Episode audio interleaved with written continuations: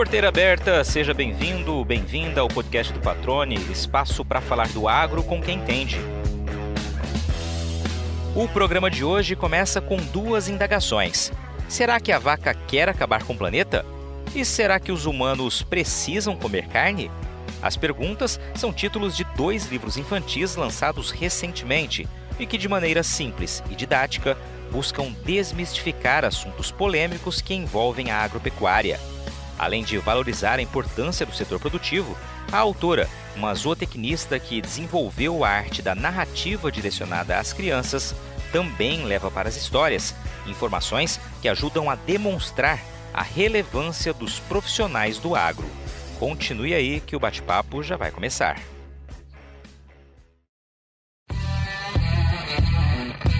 A escolha da profissão foi algo natural para Ellen Fernanda Gomes. Filha de produtor rural, ela conviveu desde pequena com a realidade do campo e encontrou na zootecnia o caminho para manter viva esta relação e ainda orgulhar o pai. Da mãe, professora, ela herdou o dom de lecionar, o que só descobriu quando trocou o interior de São Paulo pelo interior de Mato Grosso para tornar-se professora universitária.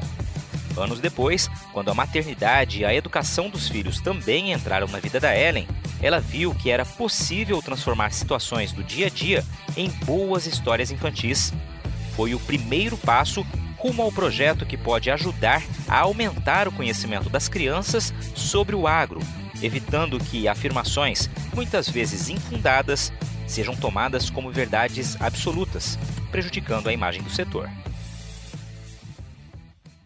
Ellen Fernanda Gomes, que prazer recebê-la aqui. Você tem um trabalho muito bacana, um projeto que a gente percebe pela repercussão que esse projeto, logo no seu início, já está causando, já está provocando no setor produtivo. A gente sabe que é um trabalho que veio para ficar. A gente vai falar sobre isso, mas primeiramente eu quero te agradecer por estar aqui e te cumprimentar. Tudo bem? Seja bem-vindo ao podcast do Patrone. Tudo bem, para mim é uma honra poder estar aqui falando com você e contando um pouco da minha história, um pouco do meu projeto. E eu espero de verdade, sim, que essa informação possa chegar para quem precisa. Legal. Ellen, vamos começar contando um pouquinho da tua história, né? Você é do interior de São Paulo, de que cidade especificamente? Como é que foi a tua infância, a tua ligação com o agro, que eu sei que vem, né, uma ligação já pela família, né, filha de produtor rural, né? Pois é, então, eu sou paulista mesmo, do interior, não nego pelos R's, né, que a gente puxa quando fala, e eu sou nascida na cidade de Itararé, que é uma cidade no sul do estado de São Paulo, quase divisa com o Paraná. Mas a família da... A minha família, na verdade, ela é de Itaberá, que é um pouquinho mais para dentro, ali no sul do estado de São Paulo, uma cidade pequena, com 18 mil habitantes. Então, quase todo mundo lá tem um pezinho no rural, né? Todo mundo tem um sítio, todo mundo tem uma chácara. E a minha infância foi muito abençoada nesse sentido, porque cidade pequena, há 40 anos atrás, era uma calmaria, né? Então, a gente podia correr na rua, brincar subindo em árvore, né? Tipo, escalar as árvores da casa dos vizinhos para roubar goiaba, bem aquela coisa de interior mesmo. E eu cresci indo para o sítio com meu pai. Meu pai, na ocasião, trabalhava com meu avô, eles tinham uma leiteria.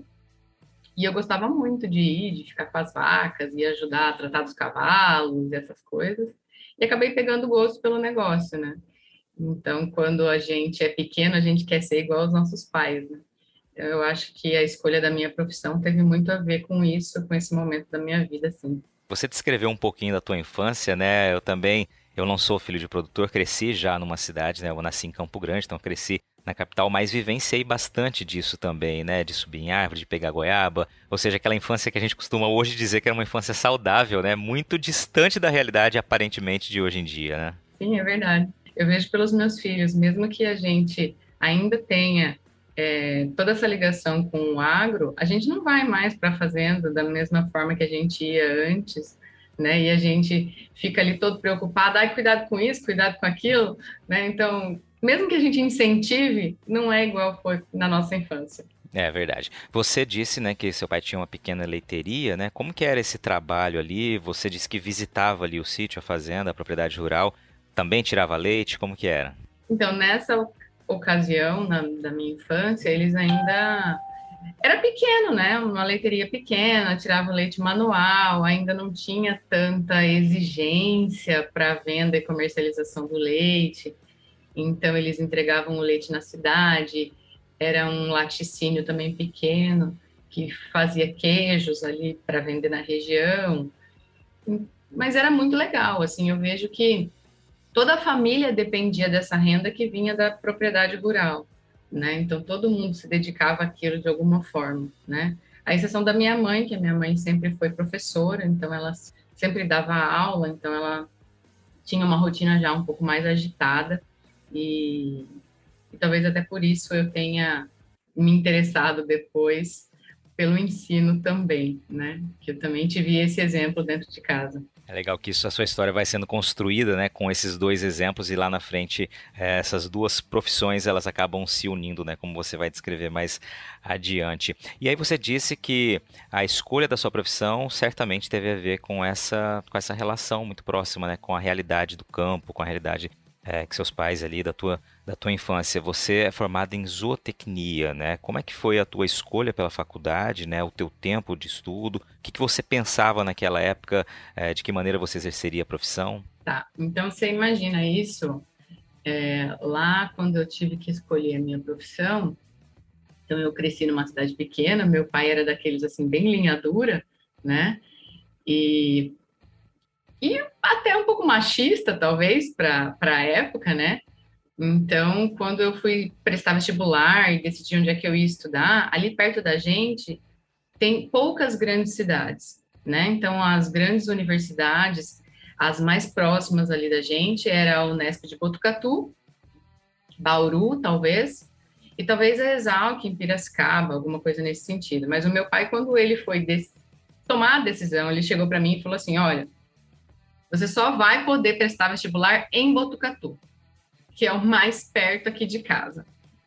Então, ele tinha um medo muito grande da gente sair debaixo da asa, né?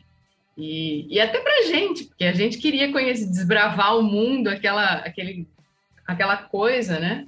E eu fui pegar a lista da, da, dos cursos que a gente tinha disponível lá na ocasião, e eu tinha uma vontade muito grande, uma facilidade muito grande com essa coisa das ciências biológicas, das ciências da vida, né? Eu gostava muito dessa parte de animais e plantas e coisas, mas eu não sabia exatamente o que, que eu queria. Aí quando eu puxei lá na lista e tinha zootecnia e eu fui descobrir o que, que era zootecnia, né? Porque lá, quando eu tive que decidir, zootecnia é um curso novo, era um curso que tinha recém sido descoberto, né? Tanto que a gente sofria também um pouco de preconceito dos médicos veterinários, dos agrônomos, como ainda existe um pouco dessa rixa hoje em dia, né? Então, quando eu descobri o que era zootecnia, eu falei, bom, é isso, né? Tipo, quando eu comecei a ler lá, ah, o zootecnista trabalha com produção animal, trabalha com nutrição, com melhoramento genético, para que a produção seja melhorada e gere mais benefícios e recursos. Eu fiquei encantada com aquilo, porque eu vi que era exatamente aquilo que eu queria fazer. Então, aliado ao fato de eu querer me mostrar importante para o meu pai, né, de seguir aquela linha daquilo que ele fazia e tudo mais, coincidiu com as coisas que eu gostava, né? Então foi a, foi a minha única oportunidade. Aí eu prestei o vestibular, glória a Deus, deu tudo certo.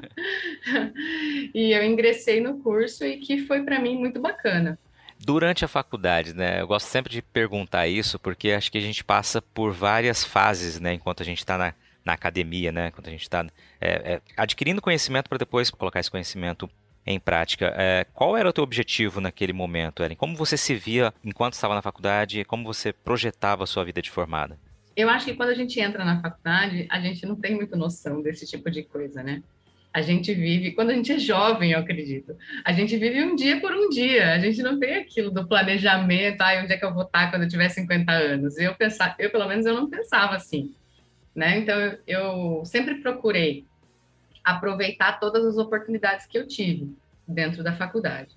Então, a Unesp de Botucatu, ela é uma universidade muito bacana, ela tem três fazendas experimentais, então, ela possibilita para o acadêmico da área das agrárias uma experiência única que você quase não encontra em nenhuma das outras universidades no país. né? Então eu sempre fiz estágio desde o primeiro dia que eu estava lá dentro. Eu sempre tive uma proximidade muito grande com os meus professores. Eu sempre participei de projetos de pesquisa, de iniciação científica. Tive bolsa de quase tudo que podia ter tido ali dentro, né? E eu fiz estágio em todas as áreas possíveis e imagináveis. Então, eu trabalhei com búfalo, eu trabalhei com bicho da seda, eu trabalhei com coelho, com ovino, com caprino, com gado de leite, com gado de corte, com tudo. Porque eu não sabia o que, que eu queria, né? E eu, eu achava que quanto mais coisas eu soubesse, melhor profissional eu seria, né? Mas depois que eu passei por todas essas áreas, até com produção de rã eu trabalhei. Depois que eu passei por todas essas áreas, eu fui percebendo que o que me chamava a atenção, o que eu gostava de trabalhar, era pequenos ruminantes. Então, eu, quase sempre, eu acho que a partir do segundo ano da faculdade, eu já fui direcionando as minhas coisas para ovino e caprino. Ovino e caprino, ovino e caprino. Minha iniciação científica foi com caprino. O meu mestrado depois foi com caprino. O meu doutorado depois foi com caprino. Então, eu acabei me especializando nessa área. E tanto que o concurso público que eu passei, que hoje eu sou docente da Universidade Federal de Rondonópolis, é para a produção de caprinos. Né? Legal. E aí viria um outro ponto que eu te perguntaria. Você já deixou, já passou a deixa aí, né? A sua vinda para Mato Grosso, né? Você já disse, você fez a faculdade, aproveitou muito a faculdade. Você falou que não, não pensava no planejamento, mas você vivenciou de fato, né, todas as oportunidades de aprendizado que a Unesp te proporcionou, né? E aí você já citou que avançou para o mestrado, avançou para um doutorado na área que você escolheu, né, com que você com a qual você teve mais afinidade. Essa sua vinda para Mato Grosso se dá por meio do concurso ou, ou foi qual outro motivo? Na verdade, foi bem assim, patrone. Quando eu me formei, eu tinha aquela ganância de que, ó, não, não é ganância na verdade, mas a gente tem aquela sensação, puxa, eu vou terminar a faculdade e não vou ter o que fazer. Lá no quinto ano eu pensei isso, né? Então, dentro dos estágios curriculares que eu tinha que fazer para eu concluir o curso, eu tive contato com uma empresa de nutrição que trabalhava aí no estado de São Paulo, que chamava Minertal, que era uma empresa bacana, que oferecia boas oportunidades para recém-formados, e eu comecei a trabalhar na Minertal, logo após o término da universidade. E eu trabalhei um ano na Minertal como representante técnica. Então, eu ia nas propriedades, visitava, oferecia é, atendimento técnico, porque a, a, empresa vendia produtos, né? Vendia sal mineral, vendia medicamentos, e tinha um profissional ali que ajudava dentro das propriedades, né? Então, eu fazia tudo isso. Só que eu descobri que essa vida de representante técnico, ela é uma vida sofrida, né? Você andar de carro todos os dias, você dorme em hotéis, você dorme mal, você come mal, porque você comer na estrada não é a mesma coisa que você preparar a sua alimentação. Você tem pouco tempo para fazer atividade física, né? E isso começou a pesar para mim de alguma forma. E eu comecei a perceber que eu não ia conseguir continuar naquela rotina que eu estava. Aí foi quando eu procurei meu professor que é o professor Heraldo, que ele era o professor da, da cadeira de caprinocultura na, na Unesp. Eu falei para ele, professor, eu não estou satisfeita aqui no meu trabalho e eu preciso buscar uma alternativa. Estou pensando em fazer mestrado. Aí ele falou, não, Ellen, você é muito bem-vinda. Eu sei da sua competência, você tem que fazer a prova e dando tudo certo, você pode vir sim, a gente arruma um projeto aqui para você. E aí foi o que aconteceu. Aí no fim do ano, isso foi 2005, não, 2006 já. Não, 2005, acho. Aí eu prestei a prova do mestrado e foi na ocasião da prova do mestrado que eu conheci o Ângelo, que hoje é meu esposo. E, e aí deu certo, consegui entrar para o mestrado e comecei a cursar as disciplinas e desenvolver o projeto e tudo mais.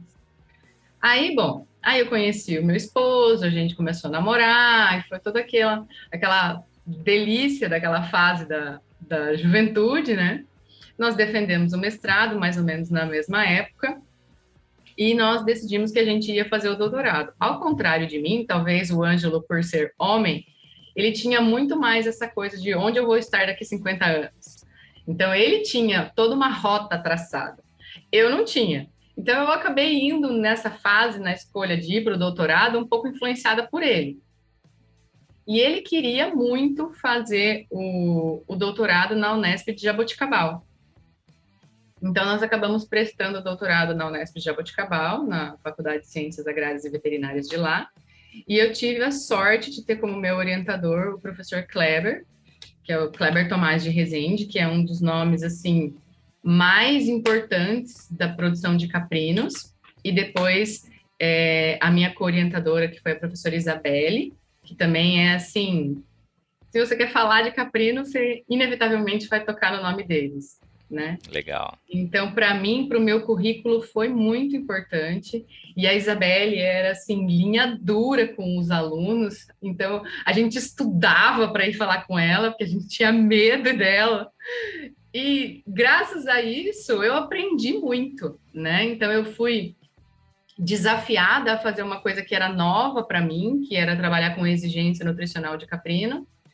Então eu estudei muito e, graças a isso eu consegui passar no concurso. Então quando abriu essa possibilidade do concurso público, a vaga era para Sinop, que é a Universidade Federal de Mato Grosso, né, lá no campus de Sinop. E aí eu me inscrevi para o concurso na área de nutrição animal.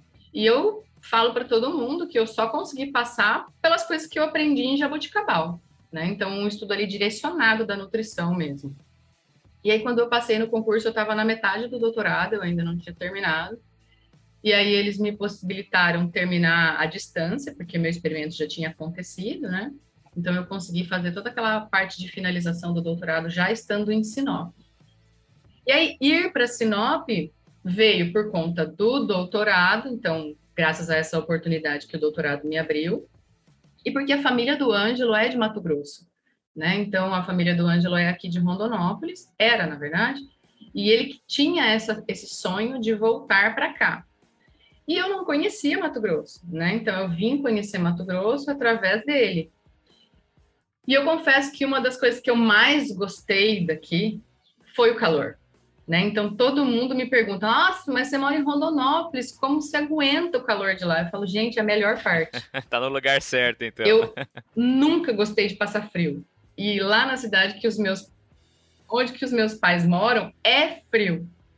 Então aquilo, eu acordava de manhã para ir para o colégio, eu pegava um ônibus para ir para uma outra cidade, acordava às quatro da manhã, eu botava tanto casaco, tanto casaco para eu sair na rua Sabe assim, quando você não sente a ponta dos dedos?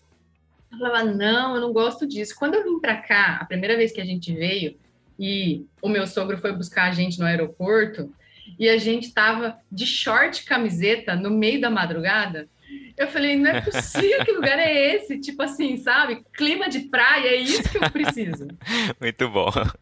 Então eu adorei, logo de cara eu gostei muito do Mato Grosso. E quando eu fui para Sinop, Sinop para quem conhece Sinop, Sinop é uma cidade maravilhosa, né? Então Sinop é uma cidade assim que tem aquele ar jovial, que todo mundo lá é pro bem. Nossa, eu fiz muitas amizades em Sinop. Eu guardo Sinop assim no fundo do meu coração por uma das cidades que eu mais gostei de morar. Né? Eu fiz muitos amigos lá. E quando eu fui, eu fui professora da primeira turma que, de zootecnia e de veterinária que estavam é, iniciando lá na universidade, né? Então, todos os professores que estavam lá, eles eram também novatos, assim como eu. Então, eles tinham pouco tempo de universidade e pouco tempo de Sinop, cada um vindo de um lugar diferente. Então, acabou que nós acabamos criando uma conexão muito grande, porque estava todo mundo meio perdido, a gente acabou se ajudando ali naquele primeiro momento da nossa vida acadêmica ali de, de, professores universitários e nós criamos um vínculo, um elo de trabalho que foi muito legal e muito importante. Legal. Né? Porque eu costumo falar assim que apesar de da gente fazer, você falar, ah, eu vou seguir carreira acadêmica, vou fazer mestrado, vou fazer doutorado. Mas o mestrado e o doutorado, eles não te preparam para dar aulas. Né? Então, o primeiro dia que eu fui dar aula, assim, que eu cheguei na frente de uma sala de aula que tinha 60 calouros de veterinária, a, a gente fica assim, chocado, porque você fica assim, eu fiquei achando que até com a perna bamba, porque o tipo de aluno que nós fomos e o tipo de alunos que nós temos são completamente diferentes. Então, hoje em dia, os alunos estão com o celular na mão. E aí, tudo que você fala, ele checa no celular para ver se você está falando certo, se você está falando bobeira, se você comeu alguma coisa errada e eles querem te pegar, pegar no seu pé de todas as formas. E eu ali como novata, cada aula é uma prova para os professores, na verdade. Né? Justo. Né? E eu ali como novata, na frente daquele tanto de gente que eu não sabia direito o que falar, eu nunca tinha preparado uma aula, né? Puxa, eu sofri pra caramba na adaptação né? Tipo, ali foi ali um semestre, talvez dois, que eu tinha que estudar para ir para dentro da sala de aula, que eu tinha medo de ir para a sala de aula, que eu ficava insegura na frente na hora que eu estava falando com os alunos, né? Mas à medida que o tempo vai passando, você vai ganhando os macetes da coisa, né? Antes de continuar a entrevista, deixa eu te contar uma novidade que vai mudar o jeito como você compra e vende máquinas, equipamentos e caminhões para sua propriedade. Assim como você, a Rutec sabe o quanto pode ser demorada e complicada a comercialização destes ativos e por isso decidiu inovar para agilizar e facilitar esse processo.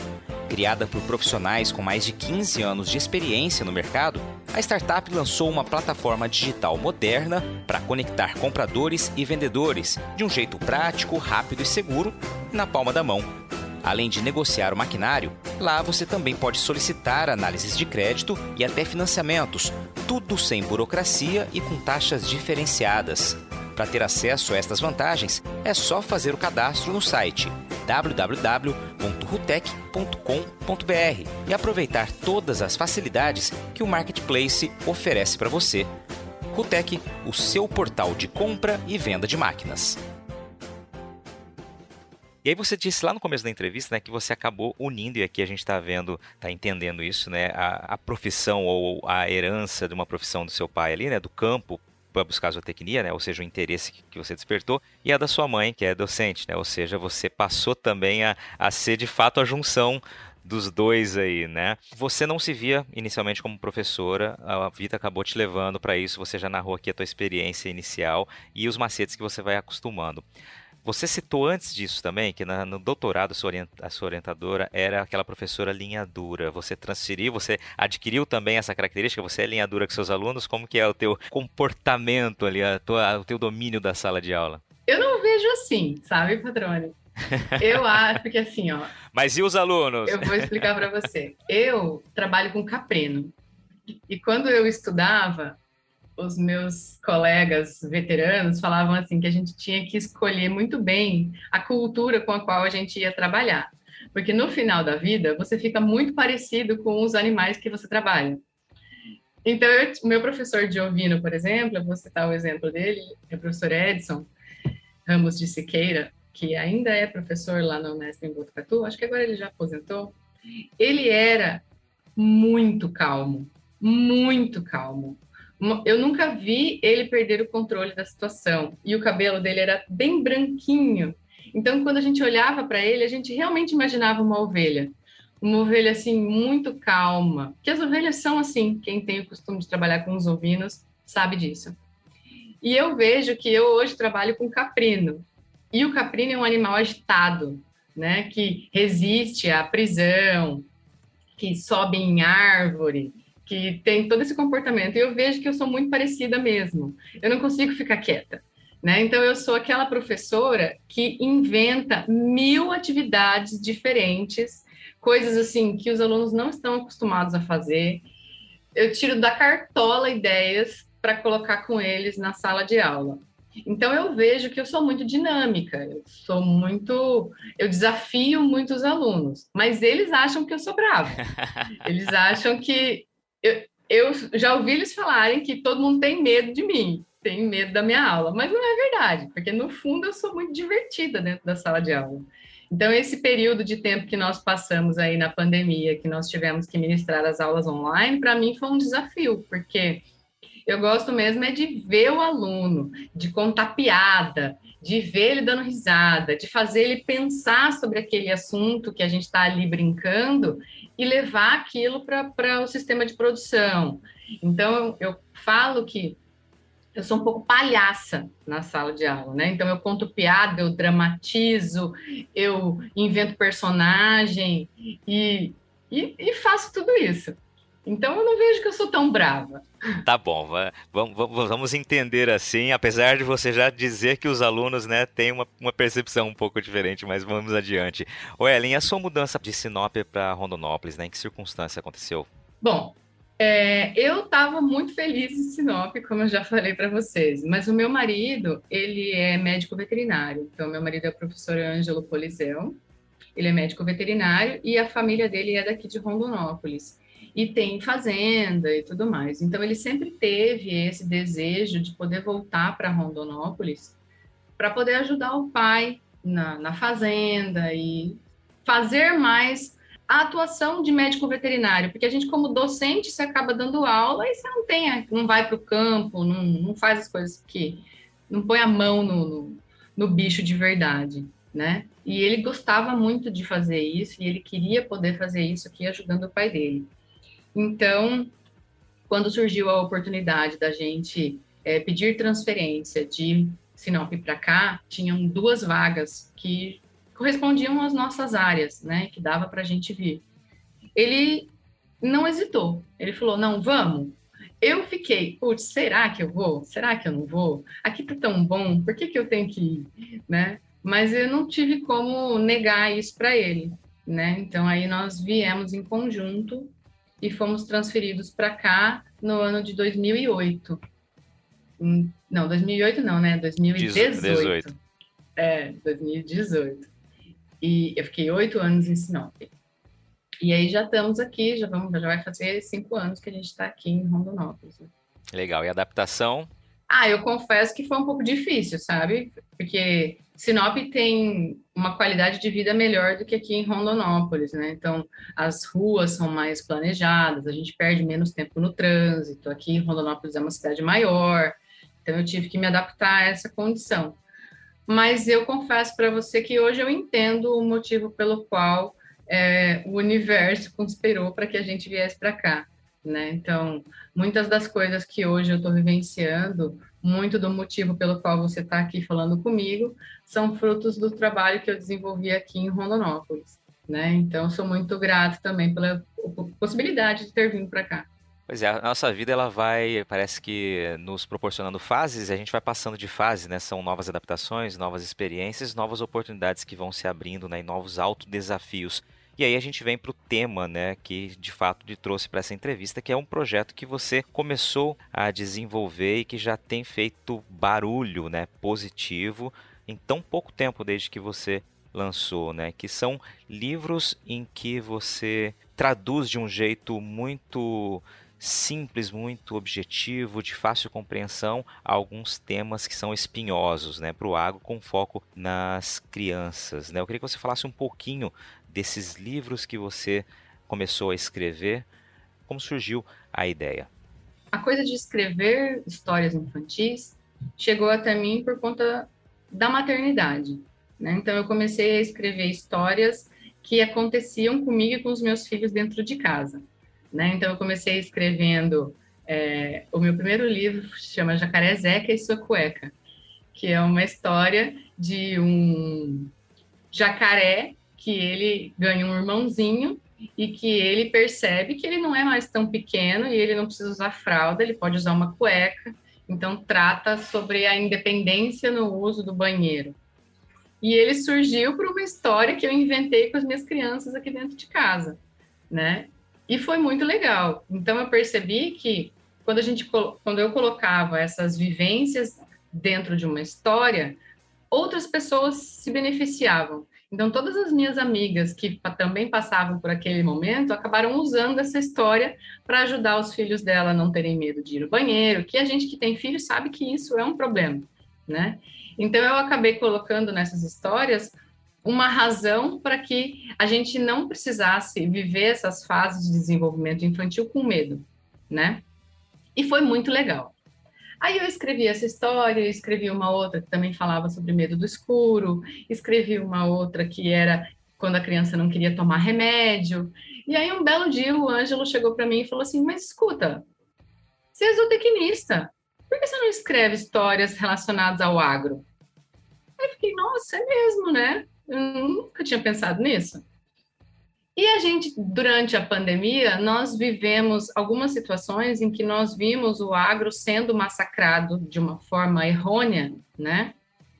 Culpabilizando a produção animal pelo efeito estufa, destruição da camada de ozônio, uma, uma propagação de histórias sem o devido valor científico, né? Então, as redes sociais ajudando muito nesse sentido. Então, é, possibilita que qualquer pessoa se diga entendido do assunto, né? E propaga informações que nem sempre são verdade e que chegam de alguma forma para as crianças, para as pessoas que não têm direta ligação com o campo, né? Então a pessoa, a criança que ouviu lá, ah, não, é melhor eu parar de comer carne porque a vaca está querendo destruir a camada de ozônio, a produção animal está acabando com a camada de ozônio. Então a criança que recebe essa informação, ela realmente acha que ela precisa parar de comer carne, né?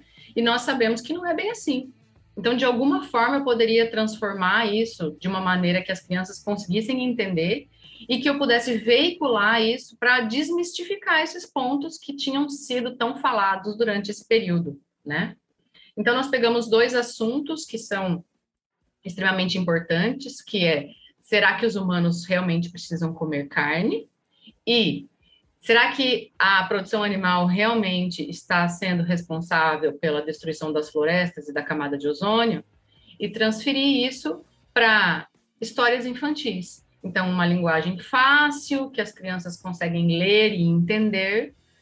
E a ideia é que essas informações pudessem realmente chegar para todas as pessoas da população. Né? Então, a gente buscou patrocínio para que esses livros pudessem ser impressos e distribuídos nas escolas, ou em eventos, em feiras, de forma que essa informação pudesse chegar e desmistificar tudo aquilo de errado que a gente ouviu na internet. Muito bom. E aí você criou, claro, né, uma personagem que é a Aninha. Quem é a Aninha? Bom, a Aninha, ela é uma personagem que deve ter ligação com todas as crianças nessa faixa etária. Né? Então, ela é uma menina atenta às coisas que acontecem na internet, que assiste TV e que está ali vendo as coisas sendo faladas, só que ela questiona tudo aquilo que ela ouve. Então ela chega para os pais e ela pergunta: Olha, eu ouvi na televisão um, uma situação dizendo que a produção animal está sendo ruim para o planeta. E aí eu decidi que eu não quero comer carne. E aí o pai dela e a mãe dela vão explicá-la que não, que essa informação não é assim. Mas vamos estudar sobre. Então, num dos livros, o pai dela vai levá-la para dentro de uma fazenda, que ela vai ter oportunidade de conversar com uma zootecnista, e a zootecnista vai explicar para ela o porquê os ruminantes são importantes, porquê os ruminantes produzem gases, como os cientistas e nutricionistas animais podem fazer com que essa produção de gás seja minimizado através da nutrição, como que esse gás produzido ele é reciclado pela natureza, pelos créditos de carbono, como que esse gás ele é real, novamente é, absorvido pelas plantas na fotossíntese, porque esse carbono eliminado pelos bovinos ele não prejudica o ambiente, porque ele faz parte de um ciclo do carbono biogênico, mas tudo isso falado de uma maneira fácil para que as crianças consigam entender. E os pais também vão ser importantes nesse momento do livro para mostrar para a Aninha que para que a gente possa ir para casa e comer a nossa carne tranquilo, sem peso na consciência, a gente precisa adquirir os produtos de fazendas ou de empresas que também tenham essa responsabilidade social e ambiental. Né? Então, eu preciso que tenha lá um profissional zootecnista, um profissional médico veterinário, que ateste a qualidade daquele produto, ateste a qualidade, a inspeção da produção daquele produto, tanto dentro da fazenda quanto na hora do abate, né? Porque hoje em dia a gente sabe que existem muitas pesquisas sendo desenvolvidas e muito se sabe sobre o bem-estar animal, mas essas técnicas elas têm que ser aplicadas dentro da fazenda e nas condições de abate, né? Então eu não posso comprar um produto que não é fiscalizado. Eu não posso comprar um produto que é abatido de forma irregular. Eu tenho que comprar um produto que eu tenho certeza de onde ele veio, da qualidade que ele foi produzido, né? Então, uma coisa que eu tento deixar elucidado no livro é que nós, profissionais, zootecnistas, médicos veterinários, agrônomos, todo mundo que trabalha nessa área, a gente luta diariamente para que a qualidade dos produtos produzidos seja melhor, para que os animais sejam respeitados em todas as fases do ciclo de produção, para que dentro da propriedade eles recebam a nutrição adequada, o manejo adequado, é, que eles estejam sendo atendidos em todas as suas necessidades, pensando no bem-estar animal para produção, né? E eu só consigo ter essa certeza se eu tiver um profissional ali dentro. Então, aqueles abates clandestinos, aqueles transportes de animais irregular, existem no nosso país? Existem. Só que não é o que a gente quer. Né? Então, a partir do momento que a gente começa a valorizar o produtor, a empresa, que estão se preocupando com a qualidade dos seus produtos, com a sustentabilidade dentro das suas propriedades, com o bem-estar animal na criação dos seus animais, esses profissionais, esses produtores, eles têm que ser valorizados. E os que não fazem isso, os que não aplicam essas técnicas dentro da sua propriedade, eles têm que deixar de existir. Né? Então, para isso, a gente tem leis de proteção ambiental, leis de proteção ao bem-estar animal, e essas leis têm que ser é, exigidas, têm que ser cobradas, têm que ser fiscalizadas. Né? E uma das maneiras disso acontecer é pela cobrança também do consumidor. Né? Então, é importante que o consumidor entenda essas necessidades e exija.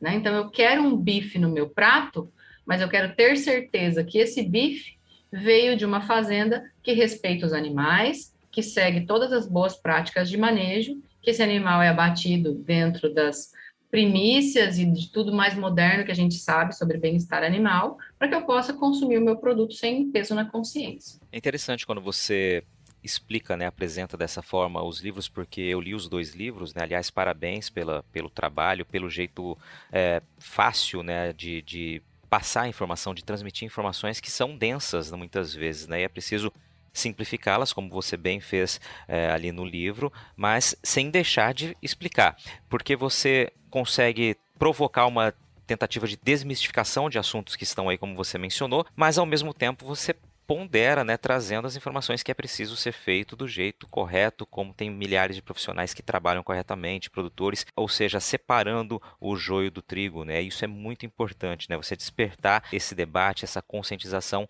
logo nas crianças que vão levar também para dentro de casa essa discussão certamente. Eu tive a oportunidade, depois que os livros lançaram, de conversar com pessoas de diferentes regiões, né? E uma das primeiras pessoas que conversaram comigo foi a Rita, do canal AgroRita e ela é do Maranhão. E aí ela estava explicando para mim que lá para eles o livro veio numa tentativa de desmistificar um outro ponto, que lá no Nordeste é comum que as pessoas comprem carne de feiras, feiras públicas assim, né? E muitas vezes o abate ele não é realizado por frigoríficos especializados, ele é um abate que ainda é clandestino na grande maioria. E os adultos é, eles sempre vivenciaram esse tipo de situação lá. Então, eu sou adulta, eu sempre comprei carne na feira e eu não me preocupo com isso. Mas a partir do momento que a criança recebe a informação na escola de que eu preciso ter um produto que tenha sido fiscalizado, eu chego lá para os meus pais e falo assim: olha, mãe, por que você compra carne na feira? Porque eu vi na escola que o produto precisa ser fiscalizado para o abate, para que tenha uma qualidade adequada da carne, para que os animais tenham sido respeitados. Então, eu acho que a gente devia passar a comprar no mercado, porque lá os animais, a carne que está sendo comercializada passou por um processo de inspeção. Então, às vezes, o adulto não estava se preocupando com aquela situação, mas a partir do momento que ela vê pelo olhar da criança, ela acaba mudando alguma coisa ali dentro de casa, e isso é um ponto positivo né? Então, é uma tentativa de você acabar é, mudando hábitos, né? Que vem para a gente a partir dos nossos filhos, tá? Isso é inevitável. Os filhos fazem a gente mudar. Olha para mim, né? Quanta coisa eu mudei na minha vida, quanto do meu olhar mudou depois que eu tive os meus próprios filhos. Excelente, excelente colocação. E ali no livro você, além de focar né, nas crianças, você traz uma orientação logo no início ali para quem, de que maneira esse livro deve ser lido, de que maneira ele deve ser apresentado às crianças e traz também informações mais densas do que está traduzido ali na, nas palavras mais simples ali do diálogo que a Aninha trava né, com os pais. Isso também é muito importante, né? Você orientar de que maneira esse livro deve ser apresentado. É, então, porque eu pensei o seguinte: nem todo mundo que vai ter acesso ao livro entende daquilo que o livro aborda, né? Então, se eu colocar simplesmente a história vivenciada pela Aninha, ela é contada de uma forma simples, mas por trás daqueles diálogos, por trás das imagens do livro, tem mensagens que também precisam ser interpretadas e repassadas à criança. Então, eu quis que no começo do livro houvesse um texto um pouco melhor explicado, para que o adulto pudesse fazer aquela leitura, entender do que se trata, e depois, na hora de ler o livro para a criança, que ele pudesse chamar atenção para esses pontos importantes que estão ali nas mensagens subliminares, digamos assim, né? Então, na hora que a mãe da Aninha vai explicar para ela por que, que os humanos precisam comer carne, tem lá alguns desenhos que mostram é, animais carnívoros, animais herbívoros, animais onívoros e a diferença da arcada dentária de cada um desses tipos animais. E se eu fosse explicar cada um desses na história, a história ia ficar um livro científico, né? Então eu coloco isso lá na introdução para que a mãe saiba sobre essas informações e na hora que ela for ler a história, ela consegue chamar a atenção da, da criança. Olha, tá vendo aqui que o dente do carnívoro ele tem tal formato? Tá vendo que o dente do onívoro é um pouco diferente? Tá vendo que é, o dente dos ruminantes é diferente, porque eles vão ter outra função, né? Então ela chama atenção para esses pontos e isso faz a criança refletir. Nossa, então é verdade. Então eu preciso comer carne, mas eu também preciso comer outras coisas. Eu também tenho a possibilidade de comer outras coisas. Então faz ela refletir sobre aquele assunto sem que aquilo esteja diretamente escrito ali. Muito bem. Você é, lançou exatamente quando esses livros e eles já foram distribuídos de que forma? Tá, então esses livros eles foram escritos no ano passado e foi uma labuta até que eu conseguisse é, um patrocínio para tirar eles do papel, né? Então, nós da área pública, nós temos essa limitação, nem sempre a gente tem a verba para fazer aquilo que a gente gostaria. Então, eu consegui um patrocínio, um apoio de uma empresa que se chama iBeef, que ela é uma startup que trabalha com qualidade de carne, que surgiu aqui em Rondonópolis, né? Então, eles foram meus primeiros apoiadores, assim, que tiveram a visão de que esse material era um material interessante, que poderia ser útil e que faria a diferença para a cadeia produtiva de alguma forma. E então, eles apoiaram para que eu conseguisse diagramar esse material e transformá-lo num livro, né? E aí, no final do ano, por contato com a Crimate através do Marco Túlio, Soares, é, que eu consegui um patrocínio maior para que eu pudesse, então, tirar esses livros do papel e que eles pudessem ser impressos em grande escala. E imprimiu a impressão de 5 mil exemplares desses livros, que nós utilizamos para divulgação para outras regiões, para outros órgãos institucionais, para que mais pessoas pudessem ficar sabendo dessa iniciativa e que também talvez pudessem querer investir, né? E o objetivo era que esse material pudesse ser distribuído em larga escala nas escolas. Né? Então, nós já executamos algumas ações levando esse material. Então, eu vou até a escola, faço um momento de conversa com as crianças para eu explicar. E depois, ao final, a gente distribui os livros para que elas possam levar para casa, mostrar para os pais, ler para os irmãos, né? E fazer esse trabalho de formiguinha aí da desmistificação. Eles foram impressos no final do ano passado e nós começamos esse trabalho a partir agora do começo do mês de fevereiro. Né? Então foram aí visitadas, acho que já umas quatro escolas, e nós já temos vários planejados para o restante do semestre. Muito bom. E como você disse, né, evidentemente necessita né, de apoio, de patrocínio. A gente teve, né, eu conheci você pessoalmente em um dia de campo em que esse projeto foi apresentado e teve uma receptividade, uma, uma recepção muito grande dos produtores, né, muita gente também dizendo já que, que vai apoiar. E é assim, com esse apoio coletivo, que a gente vê que o projeto é bacana, que as pessoas gostam, que sabem da importância que tem e que você tem outras histórias para contar também, né? Eu sei que você tem aí um roteiro já do que você pode fazer, porque temas não faltam, né? Temas polêmicos que envolvem o agro não faltam para a gente desmistificar, né? Isso. Então, é, nós tivemos a oportunidade de participar desse dia de campo, que foi da Fazenda Araponga, né? e que foi muito positivo. Eu confesso que eu jamais, nos meus melhores sonhos, eu imaginei que pudesse ser tão bem recebido dessa forma o meu trabalho. Eu fui para o dia de campo como uma pessoa comum e graças ao Roberto, eu tive uma oportunidade de falar para que os produtores pudessem me ouvir. E ao me ouvir, todos eles abraçaram a causa e foi muito bacana. E era um dia de campo da confraria da Carcaça Nelore, né? E a grande maioria dos produtores contribuíram para que nós conseguíssemos imprimir novos exemplares, nova tiragem. Com isso, eu vou aproveitar para eu melhorar é, alguns aspectos do livro que a gente já tinha achado que estava é, precisando mudar algumas coisas. A gente vai dar uma melhorada ali na, na diagramação, corrigir alguns pontos que é, algumas pessoas me sugeriram. Então, o professor Sérgio Planzer, da Unicamp, trabalha muito com essa questão da carne, da produção de carne e tudo mais. Ele já tinha feito algumas sugestões para mim sobre esse livro.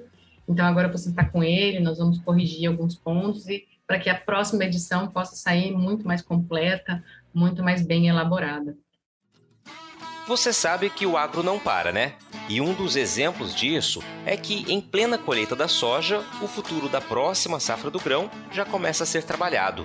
Planejamento que é fundamental para quem busca melhores resultados.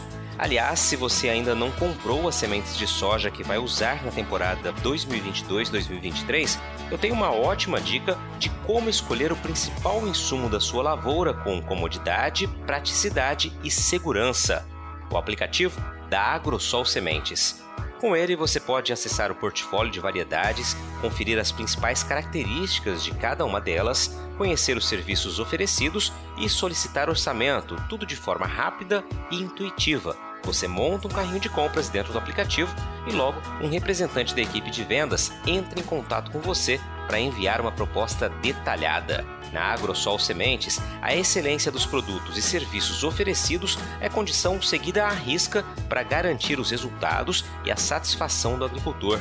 A empresa Mato Grossense atua com multiplicação de sementes de soja há mais de 20 anos, uma história estabelecida sobre o tripé qualidade, credibilidade e inovação. Para ter acesso a essa tecnologia e começar a aproveitar os benefícios da semente na palma da sua mão, é só baixar gratuitamente o aplicativo da Agrosol pelo Google Play ou Apple Store. Agrosol Sementes, germinando o futuro.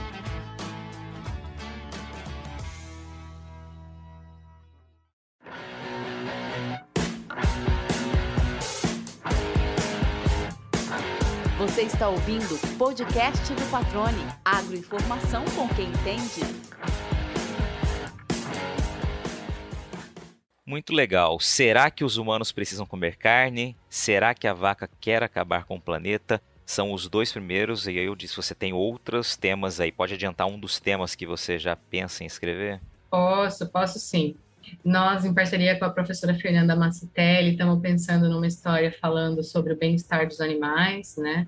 Então, como a gente poderia mostrar a importância de que os cuidados relativos ao bem-estar animal, bem-estar animal são importantes não só para o animal, mas para nós que trabalhamos com eles e também para nós que consumimos esses produtos, né? E isso também reverte é, no bolso do produtor, né? Então, o bem-estar animal é interesse de todos nós. Então, a gente vai pensar numa história nesse sentido. Eu também tenho um projeto que fala sobre adoção de cães de rua, né? Então, é a mesma personagem, a Aninha, que ela fala para a mãe dela que ela já tem idade para ter um cãozinho, e a mãe leva ela para uma, uma feira de animais, e lá na feira de animais tem os animais de raça que estão sendo comercializados, e tem uma caixinha de animais de doação com os animais que foram apreendidos da rua. E ela se sensibiliza com esses animais e ela decide adotar. Então é uma história também muito bacana e que precisa de patrocínio para sair do papel. Né? Então, a nossa ideia era que esse material também pudesse ser divulgado para que as pessoas pudessem se sensibilizar nesse sentido, porque a gente vê aí tanta reprodução e tanto comércio em torno de animais de companhia, né? E que a gente poderia fazer um trabalho melhor nesse sentido. Muito bem, para a gente não deixar passar a oportunidade para quem quiser apoiar, tiver interesse em apoiar seus projetos, pode te procurar de que maneira? Instagram, e-mail, qual é o caminho mais fácil para te achar, Ellen? Isso, isso. Tenho a minha página do Instagram, que é a minha página pessoal, mas toda a minha vida tá lá, né? Então, a Ellen mãe, a Ellen professora, a Ellen escritora, então é uma boa forma de falar comigo. Meu Instagram é meu nome, é ellen.fernanda.gomes e é fácil assim. E pelo meu WhatsApp também é fácil, né? Então, você pode disponibilizar, por favor, depois aí os meus contatos. E as pessoas podem entrar em contato comigo sim, sem nenhum problema. Tenho feito questão em atender todo mundo que tenta falar comigo de alguma forma. Antes da gente encerrar, de eu te fazer a última pergunta, eu queria que você dividisse um pouco do livro com quem está nos ouvindo. Se você puder ler alguns trechos, daí qual dos dois livros você, você escolhe, para que as pessoas possam ter um pouquinho dessa oportunidade também de ouvir um pouco da história, né, das indagações da Aninha ali com os pais sobre esses temas tão importantes que você citou, porque a escrita desse livro, a narrativa também, ela, ela é rimada, né? Isso também torna mais a assimilação mais fácil desse conteúdo. Tá bom, então eu vou ler duas primeiras páginas do livro. Será que a vaca quer acabar com o planeta? Então a Aninha ela tá jantando com os pais em casa e aí ela chega e pergunta ou fala, né? Pai, eu ouvi uma notícia que eu não sei o que dizer. Por isso eu preferi perguntar para você. Na TV fui informada que os bovinos são responsáveis pela destruição das florestas e do planeta por causa da sua criação. E por tudo que eu ouvi, eu tomei uma decisão. Carne, pode acreditar, eu não como mais não. Aí o pai dela fica super aflito, né? Calma, filha, presta atenção. Não sei onde ouviu isso, mas deve ter havido confusão. Não, pai, não tem engano. Esse problema todo é culpa do metano. Ah, se é assim, é melhor checar. Se a vaca for culpada, todos vamos te apoiar. Por sorte, eu já sei quem pode nos ajudar. Conheço uma pessoa que trabalha com nutrição. Cuidar dos animais é a sua função. Ela é zootecnista sobre esse assunto, com certeza nos dará uma pista e poderá nos tirar de toda essa confusão. E aí eles vão para a fazenda para conversar com a zootecnista. E é isso.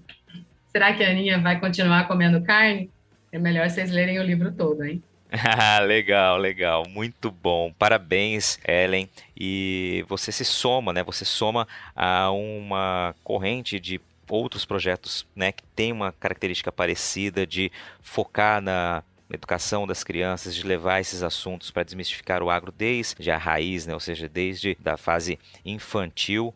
E eu te pergunto aqui para a gente encerrar, né? Qual o teu grande objetivo com isso? Acho que ficou muito claro, mas eu queria ouvir da tua, da tua voz, né? O que você espera que de fato essa iniciativa possa provocar, né? Na conscientização das crianças, dos adultos, enfim. É, quando os livros foram escritos, a minha ideia principal era justamente valorizar a importância que o agro tem, que a produção de carne tem e que a presença dos profissionais tem dentro do sistema de produção. Né? Então, eu vejo é, hoje, dentro do curso de zootecnia, pessoas que muitas vezes não comem carne, então, acaba sendo um contrassenso. Então, se os nossos alunos, dentro da nossa casa, podemos dizer assim, não comem carne porque acreditam que os animais não têm sido bem tratados, bem respeitados, imagina a população geral, né? A população que não tem acesso ao campo ou a esse tipo de informação que vem sendo gerada dentro da universidade. E nós do agro, nós temos um hábito de comunicar as nossas conquistas, de comunicar os avanços científicos apenas dentro da nossa área. A gente se comunica só entre a gente. A gente não faz um bom trabalho de divulgação da, dos avanços, das pesquisas, das novidades, né? Então, essa informação que é gerada dentro das universidades, ela demora para chegar para a população. Então, o objetivo era que realmente alguns pontos importantes, como a importância do consumo de carne, pudesse chegar para todo mundo. Né? Então, o meu sonho era realmente que esse livro pudesse ser impresso em grande escala e distribuído massivamente pelo país. Tanto que nós não estamos cobrando nenhum centavo pela produção desses livros.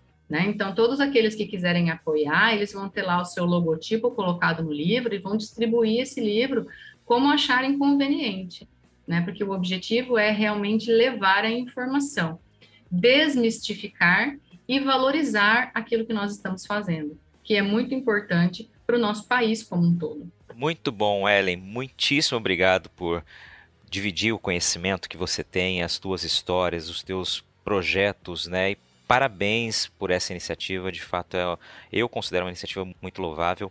Sei que a recepção, como eu disse, foi muito positiva e certamente a Aninha vai ser conhecida aí por muitos estudantes aí em todo o estado, em todo o país. Parabéns mais uma vez obrigado por estar aqui com a gente. Não, eu que agradeço, Luiz. Foi muito bacana conversar com você. Me propiciou aqui momentos de remember da minha história, né? E é bacana a gente lembrar o que a gente foi, o caminho que a gente percorreu e onde é que a gente está e tanta coisa que a gente pode fazer, né? Então, eu agradeço pela oportunidade de refletir isso aqui com vocês. Espero que tenha ficado bacana. E para mim foi um prazer imenso poder compartilhar com vocês um pouquinho aí a minha história. E aí, gostou do bate-papo? Então dá aquela força e compartilhe essa entrevista com os seus contatos.